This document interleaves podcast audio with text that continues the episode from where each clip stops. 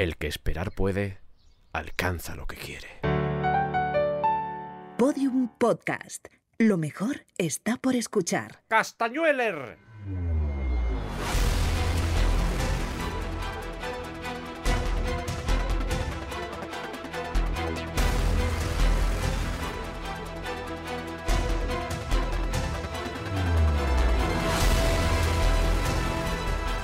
Bienvenidos al descampado.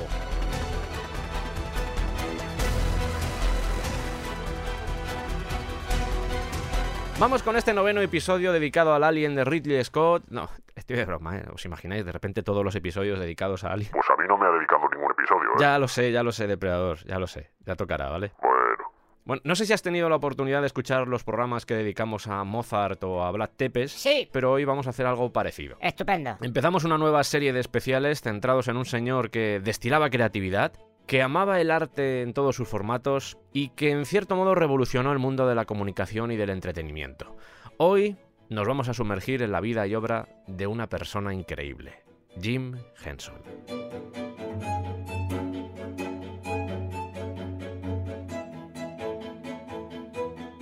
Y esta primera entrega, esta primera parada de nuestro viaje, se va a centrar sobre todo en su infancia. Y va a ser muy revelador porque vas a ver cómo la personalidad que después va a estar detrás de La Rana Gustavo, de Barrio Sésamo o de Cristal Oscuro, se fraguó durante las vivencias que tuvo en sus primeros años de vida. Cada dos semanas tendréis una nueva entrega de este dossier, esta biografía dedicada a este genio. De vez en cuando, igual para no saturar, pues seguiremos con otras sagas como la comedia en el cine mudo, hay que contar la historia, por ejemplo, del ínclito y conspicuo posiblemente también Harold Lloyd. No me olvido de Drogas en la Guerra con Iván, algo relacionado con animales, que es una temática que no hemos abordado mucho por aquí, pero que va a molar, va a ser estupendo. Y cine japonés y Kurosawa, incluso algo de literatura. Muchas cosas. Demasiadas puede ser. Hoy no hay patrocinador, pero recordad que tenéis ese código de descuento de Babel, el descampado todo junto en mayúsculas, para conseguir tres meses gratis. Y por cierto, estoy subiendo mucho material exclusivo a Patreon y quiero agradecer a todos los que estéis allí colaborando a que pueda seguir haciendo cosas. ¡Empezamos!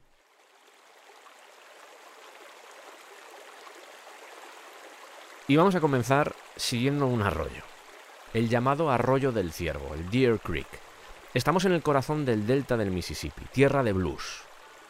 El agua no está muy limpia, pero al menos tiene la suficiente fuerza para abrirse paso a través de los diferentes condados. En uno de ellos, en el de Isacuena, se bañaría un niño llamado McKinley Morganfield. Y estaréis diciendo, A mí eso no me parece que sea Jim Henson. Jim Henson no se llamaba así. porque este McKinley Morganfield, unos años después, se convertiría en el músico Muddy Waters. Ah, eso sí. Precisamente lo de Muddy Waters, esas aguas turbias llenas de fango, vienen de ese arroyo suntuoso, de ese Deer Creek. Porque Muddy Waters, cuando era niño, cuando todavía era McKinley Morganfield, pasaba horas metido en ese arroyo.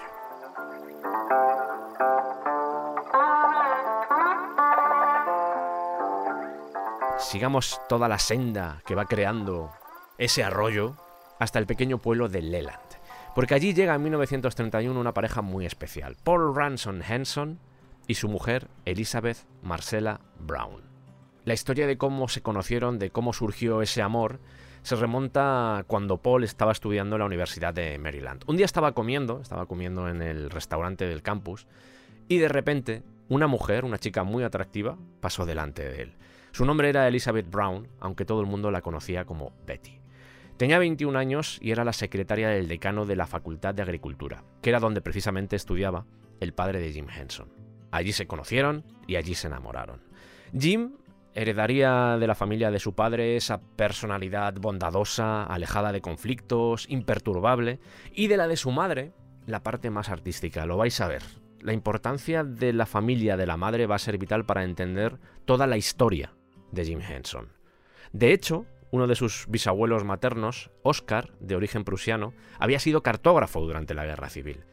De momento quedaos con los nombres de los abuelos maternos, porque, o no ya los nombres, sino los motes que tenían. Pop para el abuelo y Deer para la abuela. Deer escrito D-E-A-R, no como, como ciervo. O sea, no es que a la abuela la llamasen ciervo. Hubiese sido muy raro, ¿vale? Pero cariño, ¿por qué no le das dos besos a la abuela ciervo? Volvamos a Leland. Venga. Volvamos a ese coche en el que van montados Paul Henson y su mujer, Betty. Llevaban a sus espaldas casi 2.000 kilómetros desde Maryland, su punto de partida, pero aún así un universo de oportunidades y esperanzas se abría ante ellos. ¿Qué les había llevado a aquel lugar? Trabajo. Correcto. Paul había aceptado un puesto gubernamental en la estación experimental de Delta Branch en Stoneville. Stoneville está muy cerca, está como a 5 minutos en coche. Un puesto de agrónomo, vaya. Y Betty, ya cuando estaban a pocos kilómetros, a pocas millas en realidad del pueblo, se dio cuenta de que aquel lugar era bastante especial. El paisaje que rodeaba a Leland era exuberante, era verde. Estaba repleto de flores silvestres casi todo el año. Además, los cipreses bordeaban todo el arroyo, el Deer Creek, que os he mencionado antes. Tenemos una grabación del alcalde. Ah, sí, adelante, adelante, adelante. Sí, sí. Leland representa uno de los mejores sitios para iniciar una familia. Aquí viven 3.000 habitantes y tenemos salas de cine, farmacias y varias iglesias y restaurantes. Además, teniendo en cuenta el flujo constante que hay hacia Stoneville de científicos con una educación universitaria superior, la escuela de Leland es una de las mejores de Mississippi. Vivimos bien, es un buen pueblo y les damos la bienvenida. Ya saben que pueden venir aquí a visitarnos. Hola. Ah. Oh, perdón, le he asustado. Pues hombre, no me lo esperaba. Perdón. Usted no debería estar aquí dentro, ¿eh? No, es que quería comentar algo. Ah, vale, vale. En esta zona nacerían músicos como Jimmy Reed o Tyrone Davis, el primero de ellos en una de esas plantaciones de algodón que poblaron precisamente esta geografía durante el siglo XIX y parte del XX. No sé si estáis muy metidos en el mundo del blues, pero esta zona, la zona del delta del Mississippi, es una de las más importantes para entender ese sonido, porque precisamente nació de las canciones que se cantaban en esas plantaciones. Pero no, no nos, no nos liemos con esto, esto, eso ya para otro descampado, ¿vale?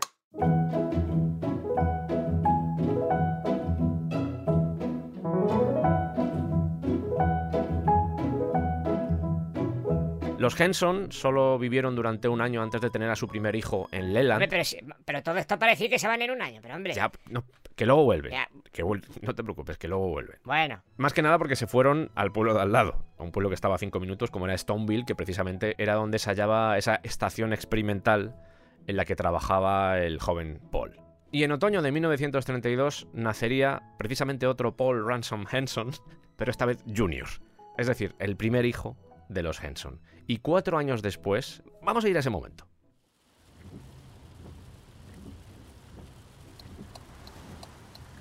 Es 23 de septiembre de 1936, es un miércoles, y bajo la tormenta, bajo una copiosa lluvia, Paul Henson está llevando a su mujer al hospital de Greenville, al King's Daughters. ¿cómo?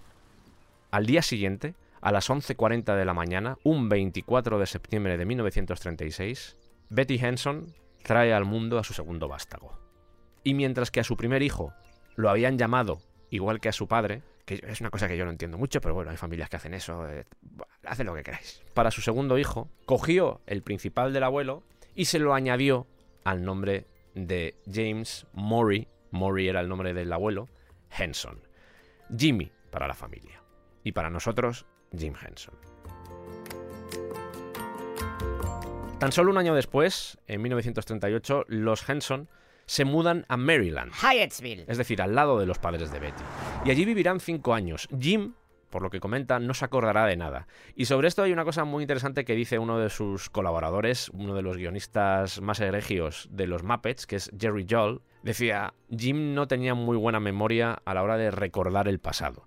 Y eso es porque siempre estaba pensando en el futuro y todas las cosas que tenía por hacer. De esta época, de estos primeros años en Stoneville y un poquito también en Maryland, estos cinco años, Jim solo se acordaba de haber visto Blancanieves y los siete enanitos y también El Mago de Oz. De hecho, él siempre diría que ese Mago de Oz sería su película favorita, aunque recordaba asustarse bastante con el león de la Metro Goldwyn Mayer. Cuando Jim acaba su primer curso en el colegio, los Henson vuelven otra vez a Leland. ¿Veis? Acaban volviendo a Leland. Pido disculpas por ponerme tenso. Y comienza esa relación de Jim Henson con la naturaleza, porque él se veía a sí mismo como una especie de Tom Sawyer en el Mississippi, porque entre otras cosas, mm, a pesar de que Muddy Waters se bañara en ese arroyo, pues tampoco era un sitio en el que te pudieras bañar mucho, porque además había serpientes y era un poco peligroso. Aún así, tenía mucha fauna y Jim no se separaba de sus prismáticos y de un libro que siempre llevaba consigo, en el que había pegado recortes de pájaros, de aves, incluso él había hecho dibujos y anotaciones en los márgenes. El mirlo, el blackbird, era su favorito. Y también le encantaba el grackle. esto del Grackle es un poco difuso porque la visión que podemos tener nosotros de ese Grackle he encontrado la traducción como grajo, he encontrado la traducción como incluso estornino, como zanate, que el zanate no deja de ser una mezcla entre el tordo y el mirlo. Vamos a quedarnos con zanate, pero sobre todo quiero que te fijes en la palabra, Grackle, que es como una palabra que suena muy bien, pero que en el fondo no significa mucho. Y esa era una de las cosas que más le gustaba a Jim palabras que no significan nada, pero que suenan bien. Y ahora un culo torcido. En 1936, el padre del músico Johnny Winter era el alcalde de Leland. Pero yo, yo- no era yo. No, no, no eras tú. Tú, tú estabas en Yo 1900... estaba en 1931. Sí, sí, pero yo hablo del del 36. Ah, vale, vale, vale. vale.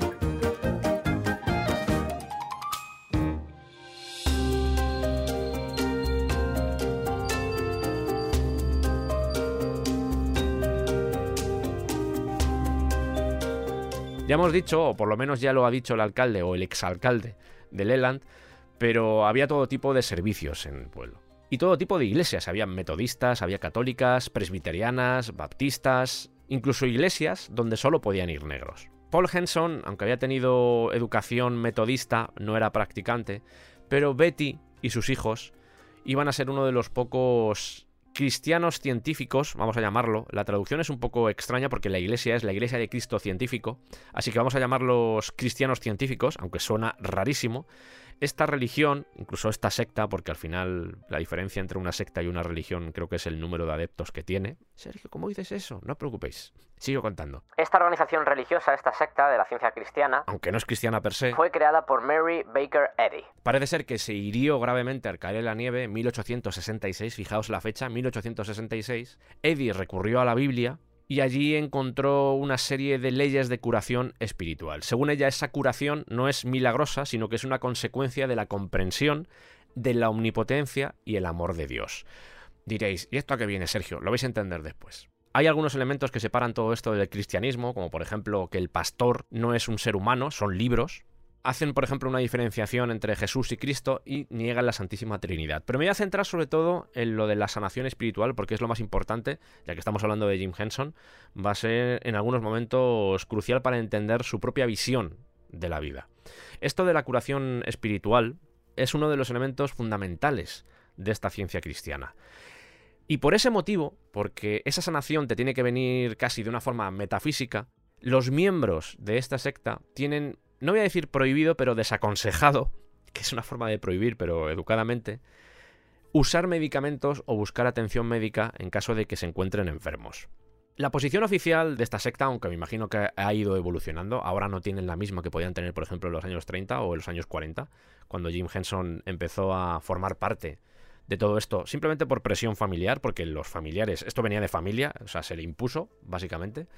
De hecho, cuando llegan a Leland, solo hay dos practicantes de este tipo de creencias, pero actualmente, al menos lo que señalan estos científicos cristianos, es que es un asunto de conciencia individual, que es un poco como cuando tu madre te decía, Tú haces eso, ya verás lo que te pasa. Ya verás. es como, sí, sí, si quieres ir al médico, oye, no pasa nada. Pero tú verás, eso queda en tu conciencia. No es la única secta o la única religión que tiene este tipo de creencias que van en contra. Son científicas, pero son científicas a su manera. En este caso creo que produce más desdoro porque llevas científico en tu nombre, pero entiendo que es por otros motivos. Pero claro, esto crea algunos temas legales con respecto a esa gente que reniega o no quiere ser tratada. Por ejemplo, tienes un hijo, si no quieres que tu hijo sea tratado, porque directamente estás esperando a que ese trabajo lo realice Dios o una divinidad. Y por ese motivo en Estados Unidos se crearon leyes para precisamente no meter en la cárcel a padres que cometen ese tipo de imprudencias. Cuenta la historia que una científica cristiana llamada Dorothy Sheridan, podéis buscar información, fue condenada en 1967 años después de que naciera Jim Henson por homicidio involuntario por negarse a tratar la enfermedad de su hijo con antibióticos. Claro, los científicos cristianos dijeron, hombre, vamos a ver, esta señora tiene estas creencias y no podéis meterla en la cárcel por eso. Así que exigieron al gobierno una exención religiosa para que no encarcelaran a padres o a gente que cometiera este tipo de irresponsabilidades. Y después de presionar, lo consiguieron. De hecho, el Departamento de Salud, Educación y Bienestar del presidente Nixon emitió un fallo en el que le decía a los diferentes estados, tenéis que aprobar exenciones a las leyes de tratamiento médico infantil basadas en exenciones religiosas. Y si no lo hacéis, pues igual perdéis fondos federales. Estupendo. Lo que tenéis que entender es que este tipo de exenciones por motivos religiosos se extendió por todo Estados Unidos. Es una ley que se ha ido imponiendo, luego se ha quitado, va y viene. No sé la situación que hay actual, pero me parece tremendo. En España tenemos el caso de los testigos de Jehová que se niegan a recibir transfusiones de sangre. Jim Henson no solía hablar mucho de este tema, de sus creencias religiosas, no se encontraba a gusto contándole a la gente lo que tenían que pensar o vivir, era como yo vivo mi vida, yo tengo mis creencias y son mías y ya está. Pero claro, la gente le preguntaba, oye, ¿y qué pasa si te pones enfermo? ¿No vas al médico o qué? Y él decía, bueno, si me pongo enfermo y veo que no me curo, pues entonces hago como una especie de suspensión de la fe y voy al médico para que me trate. Pero por lo general era esa fe la que los curaba. Y no sé si os habéis fijado alguna vez en la cara de Jim Henson, porque casi siempre a lo largo de su vida, quitando la infancia y la adolescencia y algún momento más, siempre tuvo esa barba, esa barba cerrada, esa barba copiosa. Pero si veis fotografías de cuando él era más joven, os daréis cuenta de que tiene como la cara, como si hubiera tenido viruela. Y eso viene porque cuando era un adolescente tenía problemas con el acné, problemas serios con el acné, ¿vale? Y claro, habló con su madre para ir al médico para que le recetaran algún tipo, yo qué sé, algún tipo de crema, pomada que le ayudara con ese acné. Y la madre dijo que no. La madre se negó a que fuera al médico. Y con esto tampoco quiero pintar a, a Betty como la mala de la película, porque vamos a ver que la presencia de Betty en la vida de Jim Henson fue positiva. Pero en este caso, esta situación creó bastante fricción entre madre e hijo, porque claro, Jim Henson decía, ya, ya, pero es que tengo acné y quiero cuidarme. Y seguramente por eso, durante toda su vida, llevó barba porque tenía bastante, no voy a decir trauma, pero sí complejo con su piel, con la piel de su cara. Os reconozco que estaba dudando si convenía o no hablar sobre este tema, porque la religión, bueno, todo lo que sean creencias e ideologías suelen ser temas un poco delicados. Pero Creo que a la hora de realizar este lienzo sobre la vida de Jim Henson era importante que al menos lo mencionáramos, porque esto nos va a ayudar a entender por qué dio ciertos pasos a lo largo de su existencia. ¿Se está excusando? No, no, estoy explicando nada más, explicando. Ah, vale, vale.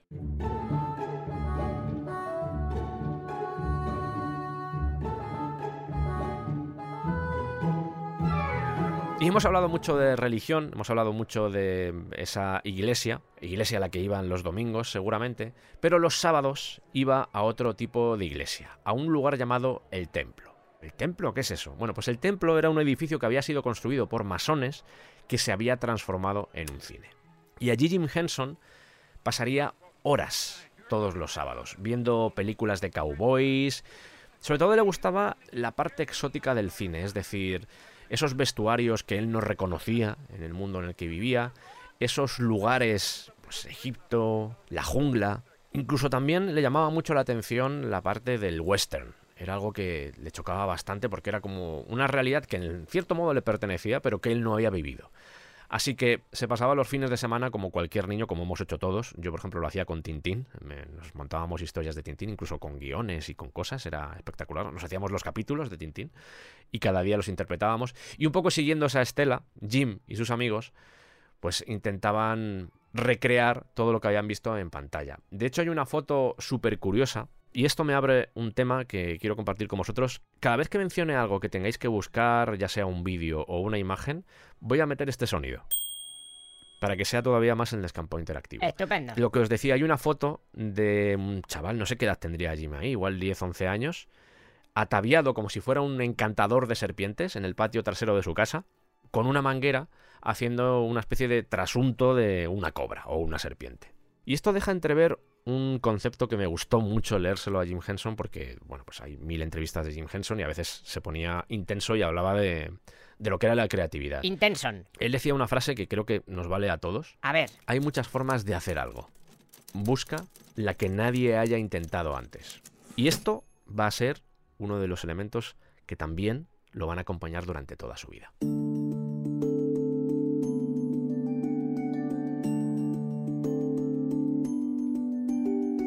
Tenemos el cine, tenemos más cosas que irán apareciendo a lo largo de este programa, a lo largo de este episodio, pero Jim tenía un elemento familiar central y posiblemente el más importante.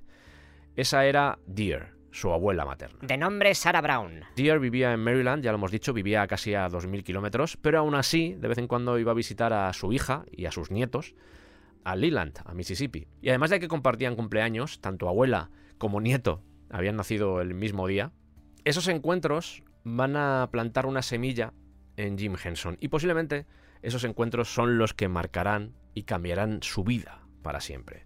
Porque junto a su abuela se sumergía en pinturas, en lápices, en pegamento. De hecho, fue la abuela la que animó a Jim a que hiciera sus propios dibujos y allí pues Jim descubrió, probando cosas, como la colocación de dos puntos en el lugar de los ojos podía transmitir una emoción o cómo a través simplemente de variar la boca podía hacer que el personaje estuviera triste o estuviera feliz, que no deja de ser el mismo concepto que aplicaría después a la hora de diseñar sus títeres, sus Muppets, pero su abuela no solo era ducha con el pincel, sino que también tenía una habilidad especial con las manualidades. Ya fuera el tallado en madera, ya fuera con esculturas, de hecho eso se lo había enseñado su padre, el cartógrafo que os mencionaba antes, el cartógrafo prusiano, pero lo que más destacaba de Deer era la destreza que tenía con la aguja y con el hilo.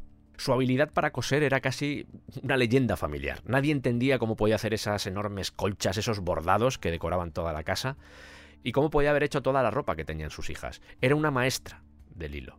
Y esa habilidad también se la enseñaría a su nieto, a Jim. Y digo Jim porque su hermano Paul en realidad no estaba muy interesado por estos temas artísticos. Esto iba más con Jim. Y la conexión que tenían abuela y nieto era súper potente precisamente por eso, porque la abuela vio en Jim un especial interés por todo lo relacionado con el arte. Gracias a ella, empezaría después a construir, a esculpir y a coser sus propios títeres. Aprendió con ella la técnica. Y es más, aprendió a hacerlo con casi cualquier material que pudiera encontrar, porque eso hacía su abuela. Era capaz de coser cualquier tipo de material. Y no se quedaba ahí, porque además de animarlo a que se hiciera sus disfraces, animarlo a que se creara sus propios accesorios, también lo animaba a que desarrollara la imaginación y le contara historias. Ella era una lectora voraz, había leído muchas cosas, pero quería que su nieto también imaginase, crease nuevos mundos. Y lo consiguió, porque gracias al ímpetu de esta abuela, Jim Henson comenzó a leer libros, por ejemplo El Mago de Oz, de L. Frank Baum, eh, las páginas de los cómics en el periódico, todo aquello que alimentase al joven Jim en su viaje a través de la imaginación. Esos encuentros que en realidad duraban unos días, los pocos días que podía pasar Deer y Pop también, su abuelo, con Jim Henson, esos encuentros los exprimían al máximo. Y además le inculcó una actitud ante la vida bastante curiosa, porque era, no era arrogancia en sí, sino tener la convicción de que puedes hacer lo que quieras. De hecho, él estaba convencido de que iba a tener éxito. Y mucha de esa idea, mucha de esa concepción vital partió precisamente de la visión, de la propia visión que tenía su abuela.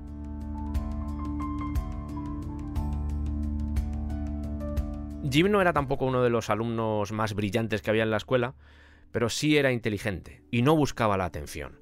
Aún así, aunque pueda parecer que los dos hermanos eran muy distintos entre ellos, sí jugaban juntos, sí creaban juntos, de hecho, pues creaban, por ejemplo, modelos de avión, aparatos de radio caseros, y ya que estamos hablando de radio, y ya hemos mostrado la gran influencia que tuvo su abuela en él, va a estar presente a lo largo de esta historia, por lo menos hasta que la pobre mujer falleció, la radio la importancia de esas voces, sobre todo los dramas que escuchaba, esos seriales. Como por ejemplo El Avispón Verde, The Green Hornet. The Green Hornet. He hunts the biggest of all game. Public enemies who tried to destroy our America. Ride with Smith Reed in the thrilling adventure, The Hornet Does It. The Green Hornet strikes again.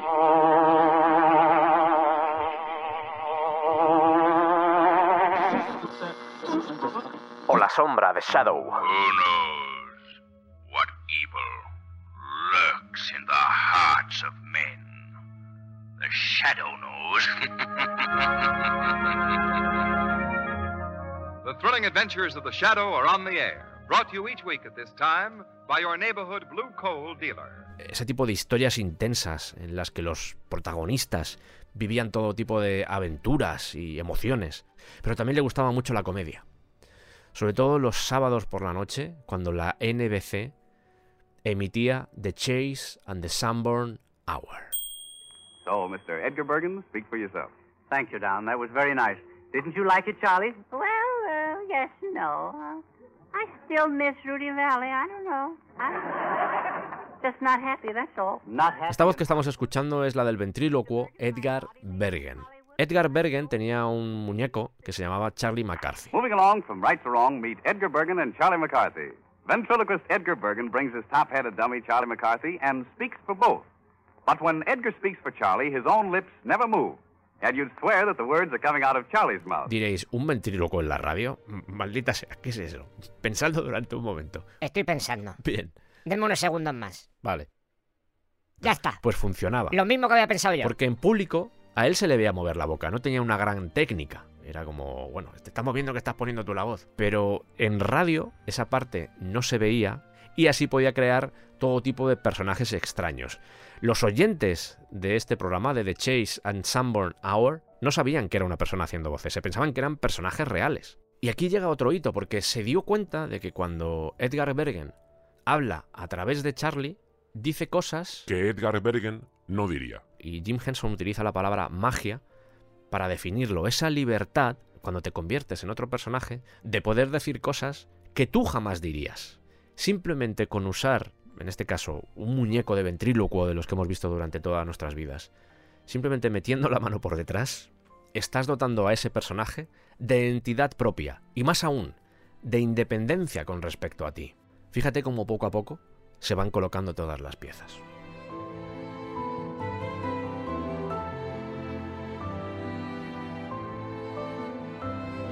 En 1948, el Departamento de Agricultura de Estados Unidos envía a la familia Henson de vuelta a Maryland. Fue bastante complicado para Jim Henson porque tenía 12 años y claro, en Leland había hecho su círculo de amigos y de repente pues tener que hacer amistades, ya fuera en su barrio o en el colegio, pues tenía cierta dificultad. Aún así, había un elemento bueno, y me imagino que todos habréis caído, en ese regreso a Maryland, que era el hecho de estar más cerca de su abuela. Los abuelos vivían en Hyattsville, que estaba como a 10 minutos de la casa de Jim Henson.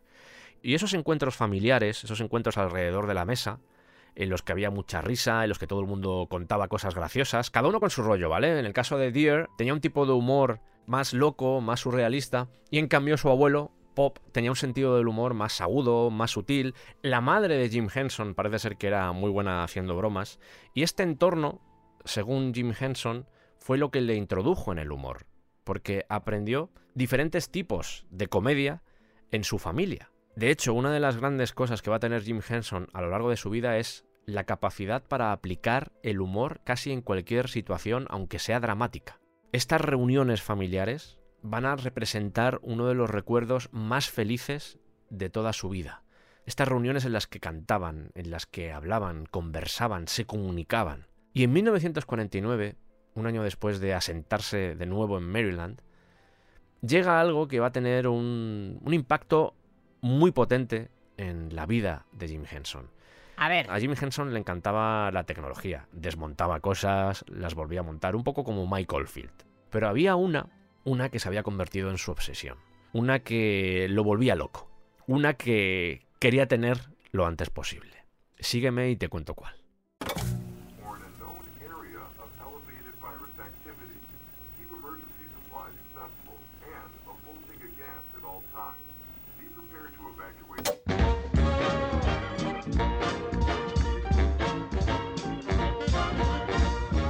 Ese nuevo artilugio que iba a cambiar la vida de millones de estadounidenses y en el fondo millones de ciudadanos alrededor del mundo era la televisión. Y esa simultaneidad fue la que conquistó a Jim Henson. Eso de poder estar viendo algo que estaba sucediendo al mismo tiempo en otro lugar. Era como magia. Y después de estar en casa de un amigo donde tenían una televisión en 1949, le dio la brasa a sus padres hasta que consiguió una. En 1948, por arrojar una serie de datos, había una estimación de 350.000 televisiones en uso. Diréis, joder, son muchas televisiones. Sí, pero había 66 millones de radios en Estados Unidos. ¿Por qué? Porque las televisiones eran muy caras. Aún así, Jim Henson dio la brasa, dio la brasa y en 1950 por fin tuvo su televisión. Y la veía a todas horas. Antes había sido la radio, se había centrado más en la radio, en esas voces que sonaban por la radio, pero ahora estaba aquí la televisión. Era como una especie de religión. Había solo cuatro canales en ese momento en el área de Washington DC.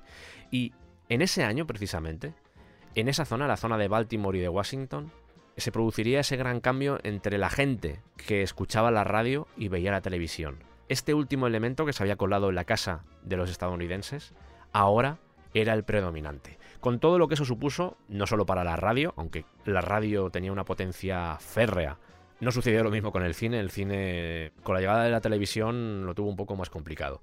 Pero bueno, centrémonos en esa televisión que de repente empieza a consumir de forma casi obsesiva Jim Henson, sobre todo porque de repente se da cuenta viendo aquellos programas locales que iban y venían, esos programas locales que igual duraban dos emisiones. Esta época de la televisión tuvo que ser, en cierto modo también seguramente un poco cutre, pero mm, a nivel creativo tuvo que ser bastante interesante porque se probaban muchas cosas y algunas no funcionaban. Cuando nace un nuevo arte, esos primeros momentos, esas primeras instancias son maravillosas porque es cuando más libertad hay para hacer lo que te sale de dentro. Y esta época de la televisión, no solo aquí en Estados Unidos, sino en el resto de países, tuvo que ser fantástica. Jim Henson consumía esos programas locales, pero lo que más le gustaba eran los shows de variedades. ¿Por qué? Porque había comediantes, había cantantes, había orquestas, había magos, había sketches, canciones, monólogos y todo ello dirigido normalmente por lo que se suele llamar un MC, un presentador. Había uno en concreto que se llamaba Your Show of Shows, donde el frontman era Sid Caesar, Caesar, y cuyo grupo de guionistas tenía gente como Carl Reiner o Mel Brooks. ¿Estaba Mel Brooks ya trabajando por esta época? Sí. Your show of shows. An hour and a half of top-notch entertainment.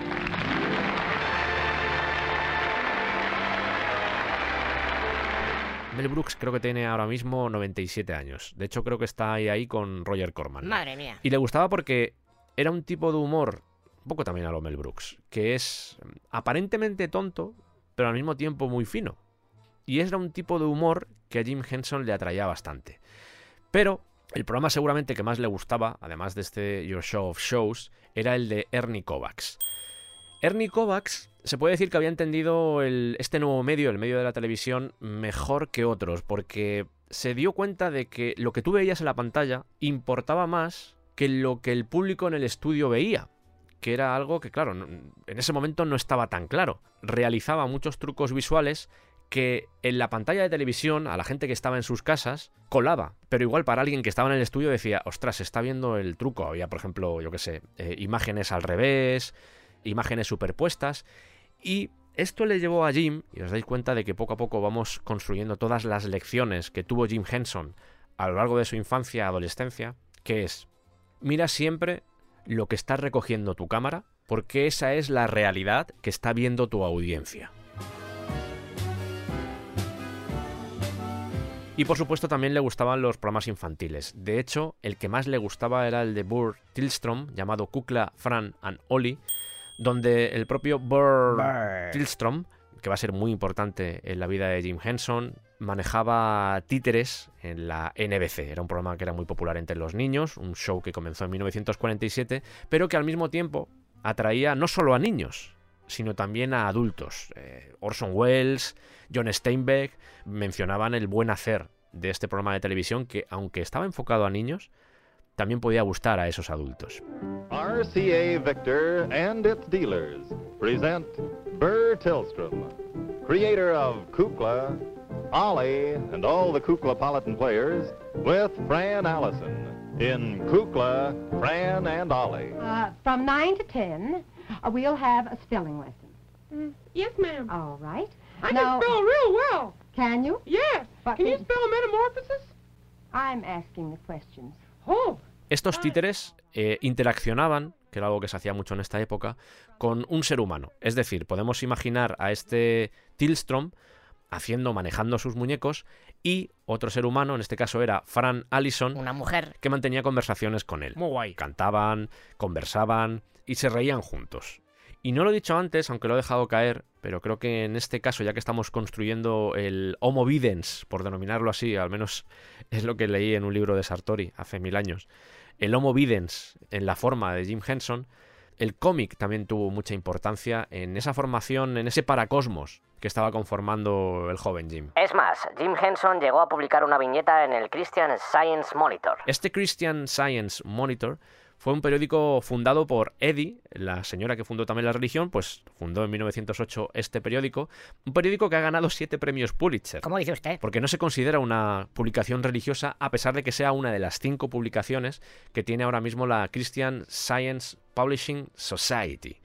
En esta época deduzco que era uno de los periódicos punteros, no sé si tenían muchos más, los miembros de esta religión, pero al menos era conocido. Estupendo. En esa viñeta, simplemente por dibujarla, porque nos va a ayudar también a entender esa visión de Jim Henson, aparecían dos chefs, un chef que era muy delgado y otro que era más gordo y que además tenía el, el sombrero torcido. Y estos contrastes son los que después Jim Henson llevaría a los Muppets, a los Fraggle y a todas las cosas que hizo a lo largo de su vida. De hecho, Epi Blas no deja de jugar con este contraste entre personajes, no solo a nivel de personalidad, sino también a nivel visual. El chiste consistía en que los dos cocineros tenían delante una gran olla para hacer sopa con un montón de ingredientes y uno le decía a otro ¿Y si sacudimos todo y lo llamamos ensalada? y el otro contestaba Bueno, o lo podemos cocinar y lo llamamos guiso. Los dibujos animados y los cómics, como os decía, fueron muy importantes en la vida creativa de Jim Henson. De hecho, como bien le enseñó su abuela, él abría todas las mañanas el periódico, sobre todo el Washington Evening Star, simplemente para encontrar las viñetas de Walt Kelly. Walt Kelly tenía una tira que se llamaba Pogo, y en ese momento, en 1950, que era cuando estaba leyendo estos cómics, llevaba solo un año publicándose. Pogo estaría 27 años en el periódico. 27. Y fue una gran influencia para Jim Henson por diferentes motivos. Él cita a Kelly como inspiración, porque a sus ojos había sido capaz de integrar a un grupo de personajes en los que Pogo era una persona absolutamente normal, pero alrededor de él había todo tipo de, Ya está riéndose solo. de gente extraña. Mucho. Y esa química entre los personajes es la que iba a usar después con la rana Gustavo, con Kermit. Es decir, Kermit era Pogo, un tío normal que de repente se ve rodeado de gente que no es tan normal. Además, Kelly solía usar a para hacer comentario social o político, e incluso subversivo, que era una cosa que sorprendía. Insistimos, era una tira de prensa, pero una tira de prensa que, al igual que pasaba con el programa de Bor Tillstrom, podía ser leído por niños, pero también los padres podían sonreír con las cosas que salían. Y es uno de los paradigmas que va a seguir, o por lo menos va a intentar seguir Jim Henson a lo largo de su carrera. Quiero hacer cosas que gusten a todo el mundo. No quiero dedicarme solo a los niños, quiero que también le guste a los padres. Y lo aprendió aquí, lo aprendió con Pogo, porque se dio cuenta de que se podían hacer las dos cosas a la vez. Si se hacían bien, podía ser tontísimo a la hora de hacer comedia, pero al mismo tiempo subversivo en tu mensaje.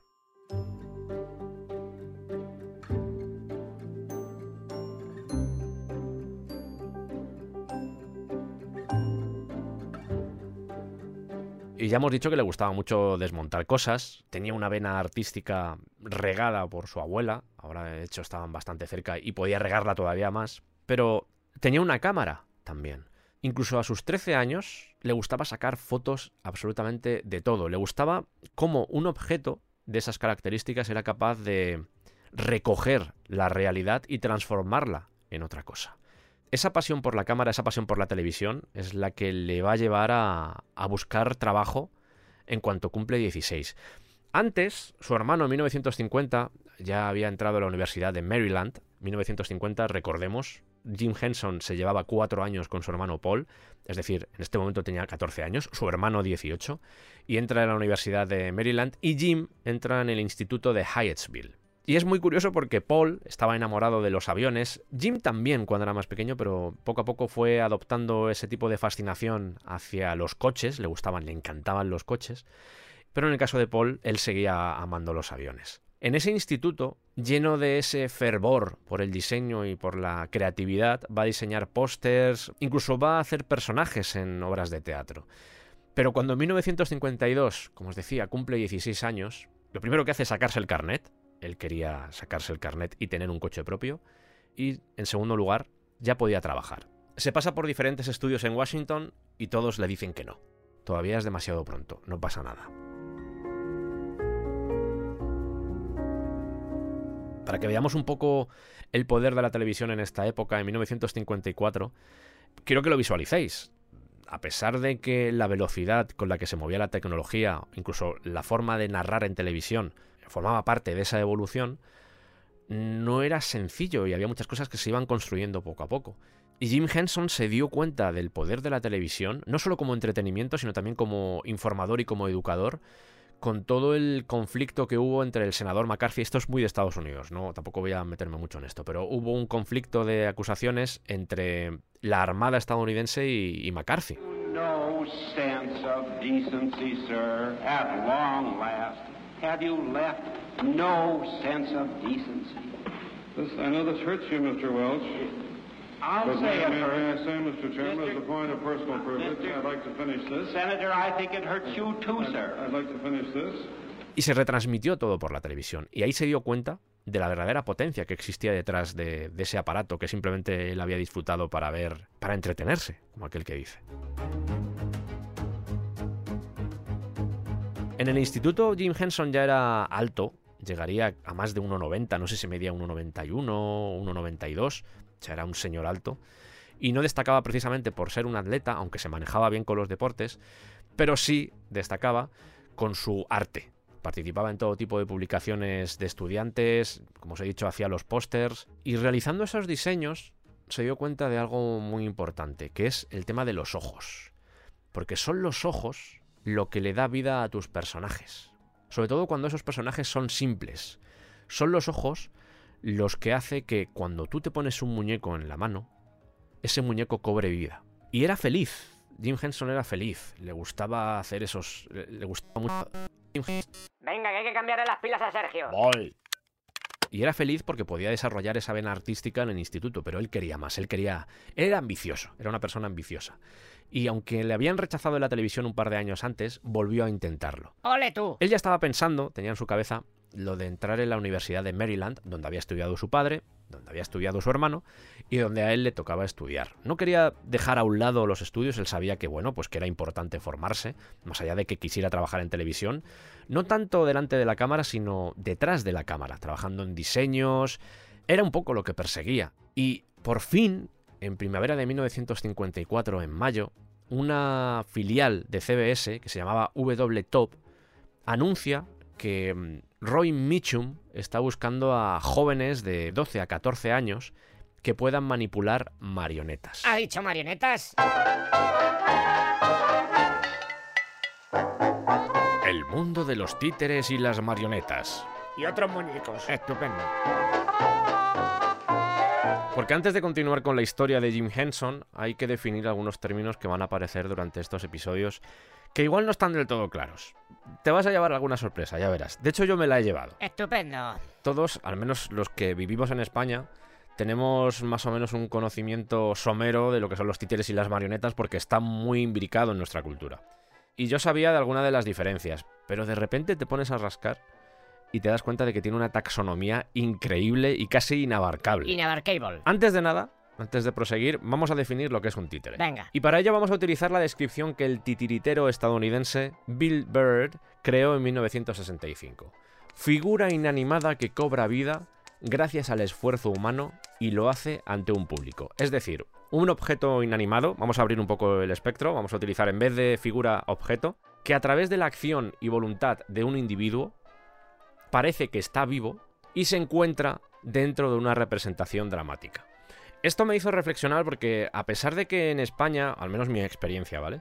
A pesar de que en España siempre hemos vinculado el tema de los títeres o las marionetas al público infantil, yo recuerdo de hecho ver en el Parque del Retiro de Madrid algún espectáculo de guiñoles, sin ir más lejos, siempre lo hemos vinculado mucho a ese mundo, al mundo de los niños, me da la sensación de que, al menos históricamente, leyendo cosas relacionadas con este universo maravilloso, me he dado cuenta de que en realidad es una herramienta que se lleva utilizando a lo largo de los siglos, no solo para los niños, sino también para los adultos. Y posiblemente tenga su origen en tiempos prehistóricos, porque dentro de lo que cabe es bastante sencillo, al menos, crear la ilusión, por ejemplo, a través de un objeto inanimado, a través de incluso un animal disecado, simplemente poniéndole una voz y moviéndolo. No lo hagáis, da miedo. Generar la falsa idea de que es un ser vivo. Y es muy posible que se utilizara para contar historias, porque al final de eso se trata, de contar historias. Y el empleo de este tipo de técnicas tiene mucha potencia comunicativa a la hora de llegar al público. Por supuesto, luego hemos visto una evolución y han aparecido, entre otras cosas, todas las variedades o todas las variantes que voy a contar a continuación, pero centrándonos solo en esa potencia comunicativa que tienen las marionetas, es un arte que seguramente nació en el principio de los tiempos, estoy casi seguro. Y estoy utilizando el término marioneta, estoy utilizando el término títere, y eso nos puede llevar a ciertos errores porque hay una tendencia a pensar que son lo mismo. Indagando un poco en el uso del lenguaje, al menos en el lenguaje inglés, y más en Estados Unidos posiblemente que en, este caso Inglaterra, que está en Europa, me di cuenta de que hay una tendencia a confundirlos. Master of Puppets, que es un disco de Metallica, para los que os guste el thrash metal o os guste Metallica, al menos los primeros discos, sabréis de lo que estoy hablando. Chun, chun, chun, chun. El Master of Puppets, en realidad, si ves la portada, te das cuenta de que es el amo de las marionetas, no es el amo de los títeres, que es la verdadera traducción de, de Puppets.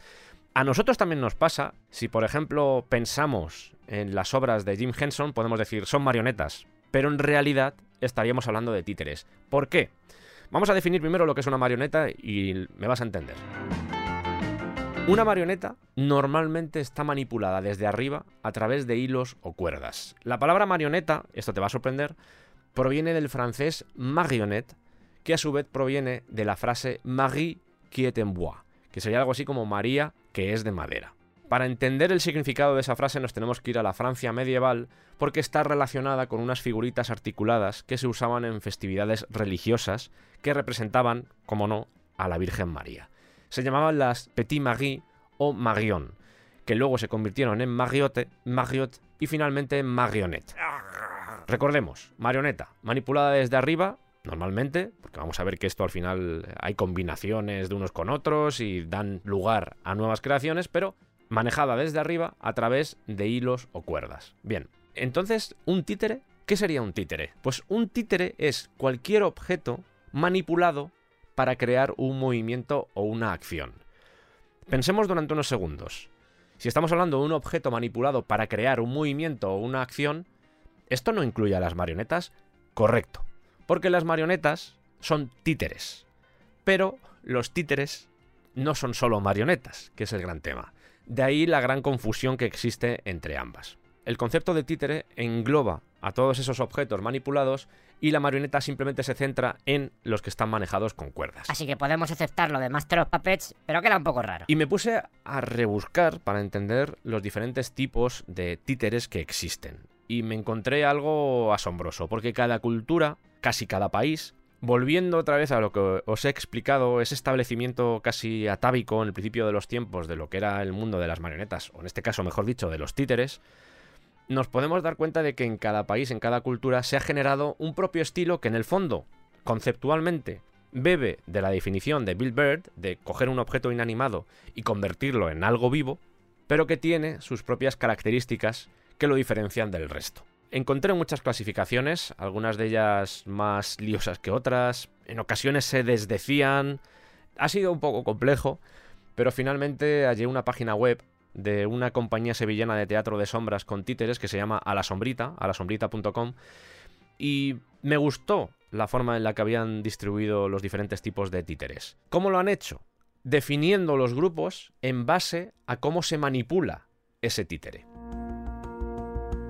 Música emocionante. Vamos a comenzar por la manipulación desde abajo, que yo creo que es la que tenemos todos en mente, más allá de lo que son las marionetas. Comencemos, por ejemplo, el títere de varilla, creo que todos lo visualizamos, es el que se manipula a través de un palo. Tienes la cabeza, incluso tienes algo de ropa, y lo mueves con un palo de un lado para otro. A veces también las manos del personaje tienen más varillas para que al final el titiritero pueda conseguir que sea un movimiento más real. También tenemos el títere de guante. Aquí la mano se convierte en protagonista. De hecho, dependiendo de la técnica que se utilice, a veces, por ejemplo, el meñique y el pulgar se transforman en las manos del muñeco o incluso la propia mano se transforma en una cara. Creo que un buen ejemplo de esto precisamente es la rana Gustavo o Kermit, que en realidad era un guante y por eso tenía esa expresividad tan notable de la que hacía gala el personaje. Y dentro de esta tipología de los de guante también tenemos la mínima esencia, que sería el títere de dedo o títere de dal, que no me falta que lo explique mucho porque yo creo que está bastante claro. Insisto en que hay muchas clasificaciones a veces se contradicen entre ellas, tenedlo en cuenta, pero son más o menos las conclusiones que he ido sacando yo revisando todas esas clasificaciones. Hay un títere que se llama bocón, títere bocón, que en realidad no deja de ser algo parecido a un títere de guante porque es la mano la que gana ese protagonismo, pero que se creó a raíz de todas las innovaciones que hizo Jim Henson con sus muñecos. El títere bocón es una de las traducciones que se vinculan al concepto de Muppet, ¿vale? Hablaremos de lo que es un Muppet e incluso de cómo surgió la palabra Muppet. Basta con ver cualquier muñeco de la factoría Henson para entender lo que es un títere bocón. Yo diré títere de todas formas, no diré títere bocón, pero tener en cuenta que se usa esa terminología. Y hay algo muy curioso que hacía Jim Henson. Lo normal es que cuando tenemos un títere de este tipo, abramos la boca moviendo lo que es la parte de la cabeza. Visualizadlo. Tenemos la mandíbula inferior y el resto de la cabeza. Y algo que hacía Jim Henson con lo que jugaba era mover la mandíbula en vez de la cabeza. A veces movía todo, era un tío que tenía mucha técnica porque, como vamos a ver a lo largo de los 17 episodios o más sobre la vida de Jim Henson, trabajó mucho con estos títeres, pero parte de la magia radicaba precisamente en mover ese pulgar en vez de lo que sería el resto de dedos. Y dentro de estos títeres bocones, también están los que se denominan títeres de brazo humano que en realidad sería como una especie de títere bocón, incluso un títere de mano, pero que requiere de dos titiriteros. ¿Por qué? Porque uno de ellos maneja un brazo y también la cabeza del personaje, pero otro titiritero es el encargado de que la otra mano también tenga vida. Y esto requiere una coordinación tremenda, porque tiene que parecer que es solo un personaje moviéndose. Hablaremos de cómo surgió esta idea cuando llegue el momento, porque no sé si eso se estaba haciendo en otros países o se estaba haciendo en otras culturas, pero leyendo la biografía de Jim Henson parece que fue uno de los creadores de este concepto. Lo veremos de todas formas. Y finalizando ya esta clasificación basada en la manipulación desde abajo, vamos a terminar con los títeres de peana, que en realidad se trata de un tipo de títere que se apoya sobre un soporte. Todos estos luego se pueden combinar. Es decir, el títere bocón a veces también lleva varilla para poder mover la mano. El títere de guante, el mismo Kermit, también tenía varilla. Así que no penséis que se puede ser solo de una tipología, sino que todas estas tipologías se pueden combinar.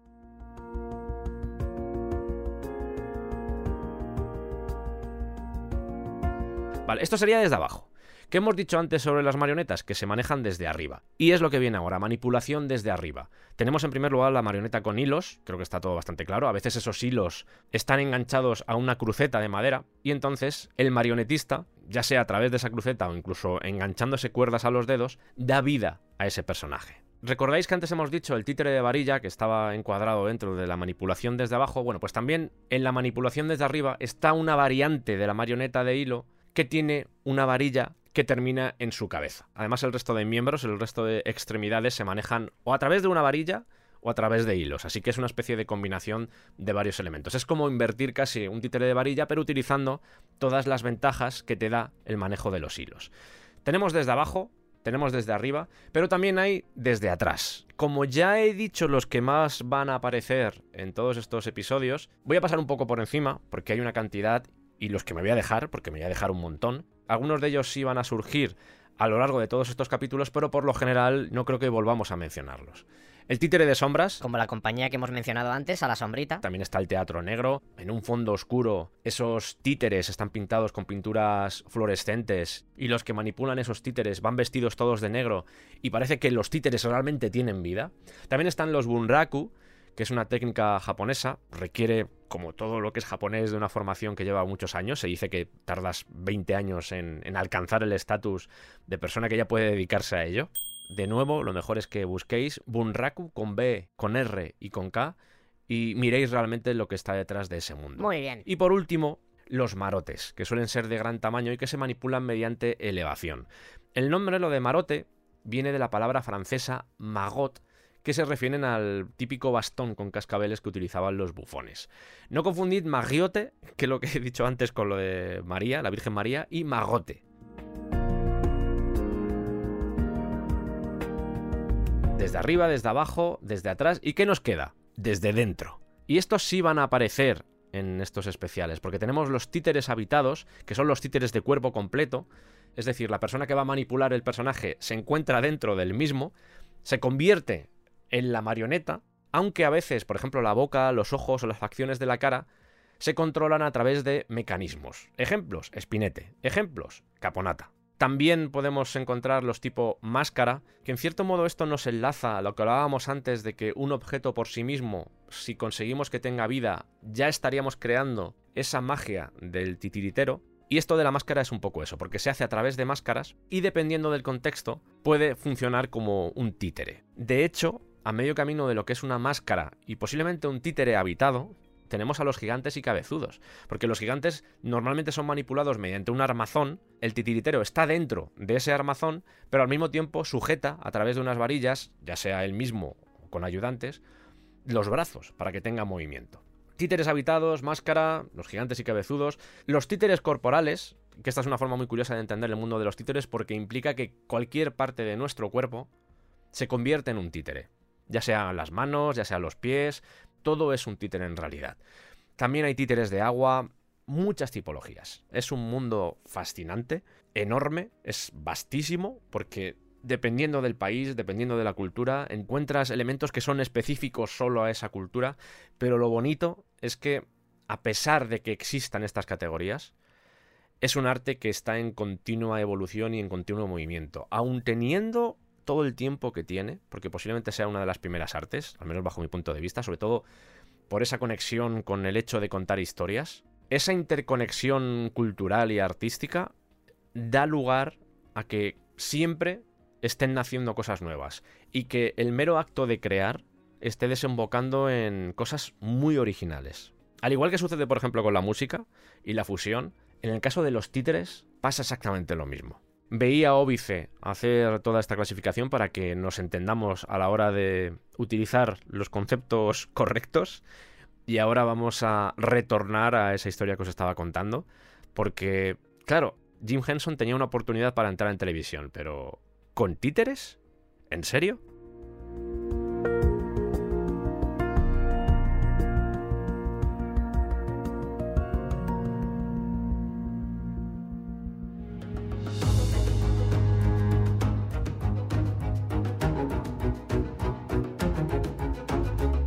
Sé si esto eran marionetas o eran títeres, pero al menos Roy Mitchum estaba buscando a jóvenes, a adolescentes que pudieran manipular ese tipo de cosas. ¿Por qué? Porque iba a hacer un programa infantil que se llamaba Junior Morning Show, una especie de versión infantil de un programa que estaba triunfando en CBS que se llamaba Morning Show.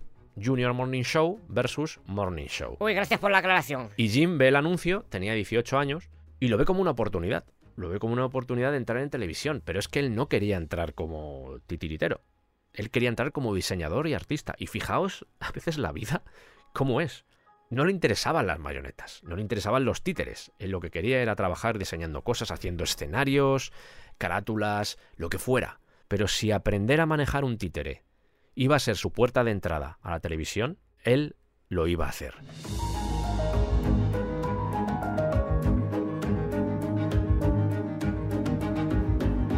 Y no tenía ni idea de marionetas ni de títeres.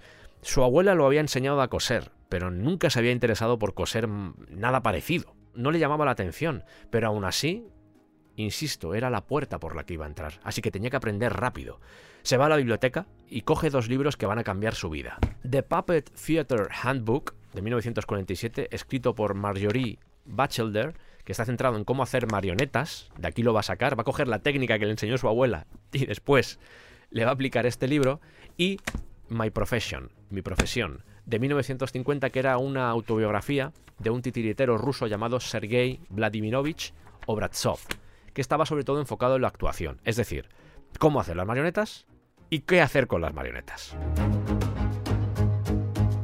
Se junta con un compañero y construye lo que van a ser los ancestros de los Muppets. En primer lugar, un títere llamado Pierre the Rat, Pierre la rata, que estaba basado en un dibujo que él mismo había hecho. Se trataba de una rata con gafas de sol y un cigarro pegado a la boca. Que no está mal para un chaval de 18 años que no sabía hacer marionetas. Pues sí. Ambos, él y su amigo, acuden a la audición y consiguen el trabajo. Y en junio de 1954 comienzan los ensayos en la televisión. Todavía no había cumplido 18, es la realidad, era 1954, pero recordemos que él nació a finales de año, entonces todavía tenía 17 años, y por fin había entrado en la televisión. Su sueño por fin se había cumplido. La historia de amor con ese medio, incluso con ese aparato, había llegado a su consecución. Estaba pisando los platós, estaba viendo las cámaras, estaba viendo a todos los trabajadores, a toda la gente que se escondía, a toda la gente que realizaba la magia que él veía a diario. Pero de repente, tres semanas después del estreno de este programa, se cancela. ¿Por qué? Porque algunos de los jóvenes que habían escogido para manejar esas marionetas eran menores de edad. Así que el sueño de Jim de repente se pone en entredicho. Pero había impresionado a alguien, había impresionado a Roy Mitchum, que les da un hueco en un programa llamado Saturday Show para que manejaran los títeres mientras ponían música. Esto va a ser lo que va a hacer principalmente Jim Henson durante los primeros años de su carrera. Ahora puede sonar raro, pero es lo que hacían. El equipo de la televisión ponía un vinilo con una canción y a lo que se dedicaban principalmente los personajes, los títeres manejados por Jim Henson, era hacer playback con esos discos. Ya digo, Roy Mitchum contacta y le dice, oye, me gusta, tienes cierto talento para hacer esto, así que vente conmigo, hacemos el Saturday Show y a ver qué tal va. Pero de nuevo, finaliza su emisión poco tiempo después.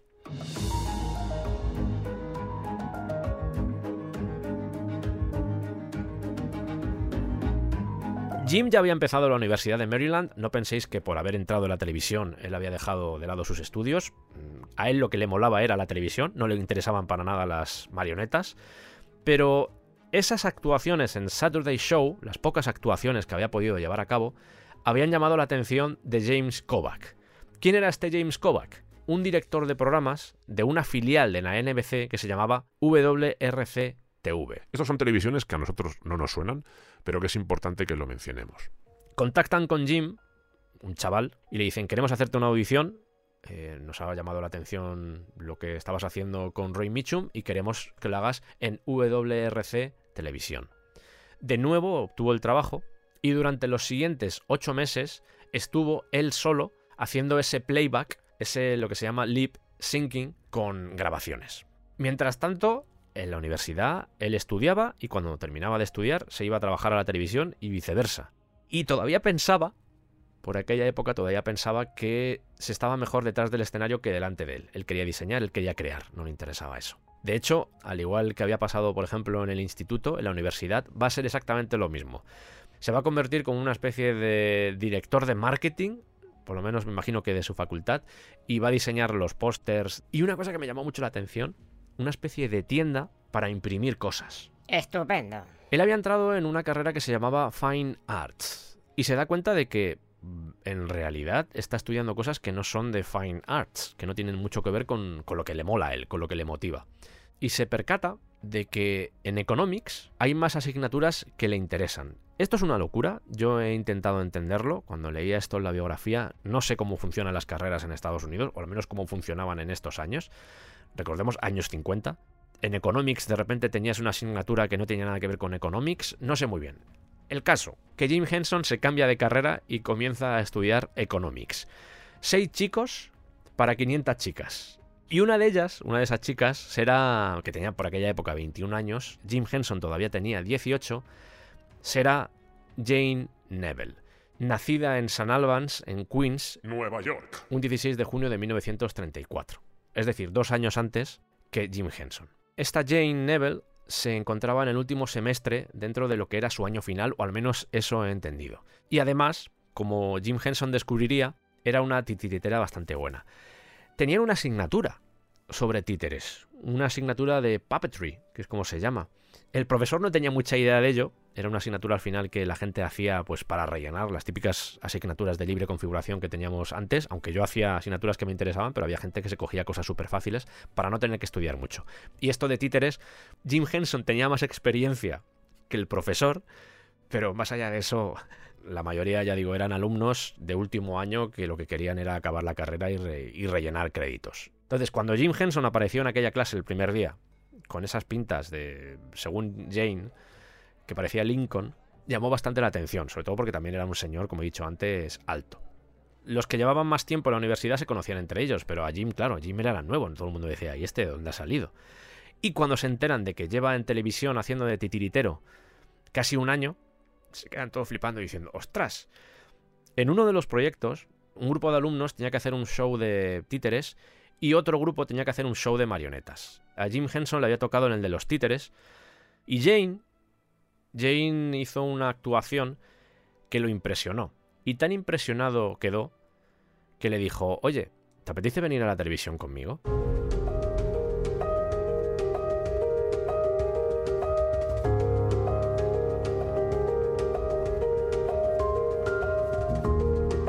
Y aquí acabamos esta primera entrega dedicada a Jim Henson. Espero que te haya gustado. Creo que Jim Henson forma parte de todos nosotros, porque todos hemos crecido ya sea con Barrio Sésamo, con los teleñecos, con los Fraggle. Esa forma de ver el mundo tan particular, esa forma de, imaginar, incluso de educar, camina con nosotros. Y es muy difícil pensar en alguno de esos personajes, en Tricky, en Epi Blas, en la Rana Gustavo o en el Conde Draco, sin esbozar una sonrisa. Va a ser un viaje precioso te lo puedo asegurar, porque todo lo que he estado leyendo y recopilando es muy emocionante. Recuerda que si quieres apoyarnos un poco más, estamos en Patreon, que el 13 de abril haremos un show en directo en Madrid, pronto se pondrán las entradas a la venta, que estamos en Twitch, que ya tenemos camisetas y que nos escuchamos en dos semanas, que muchas gracias por el apoyo y un abrazo muy fuerte.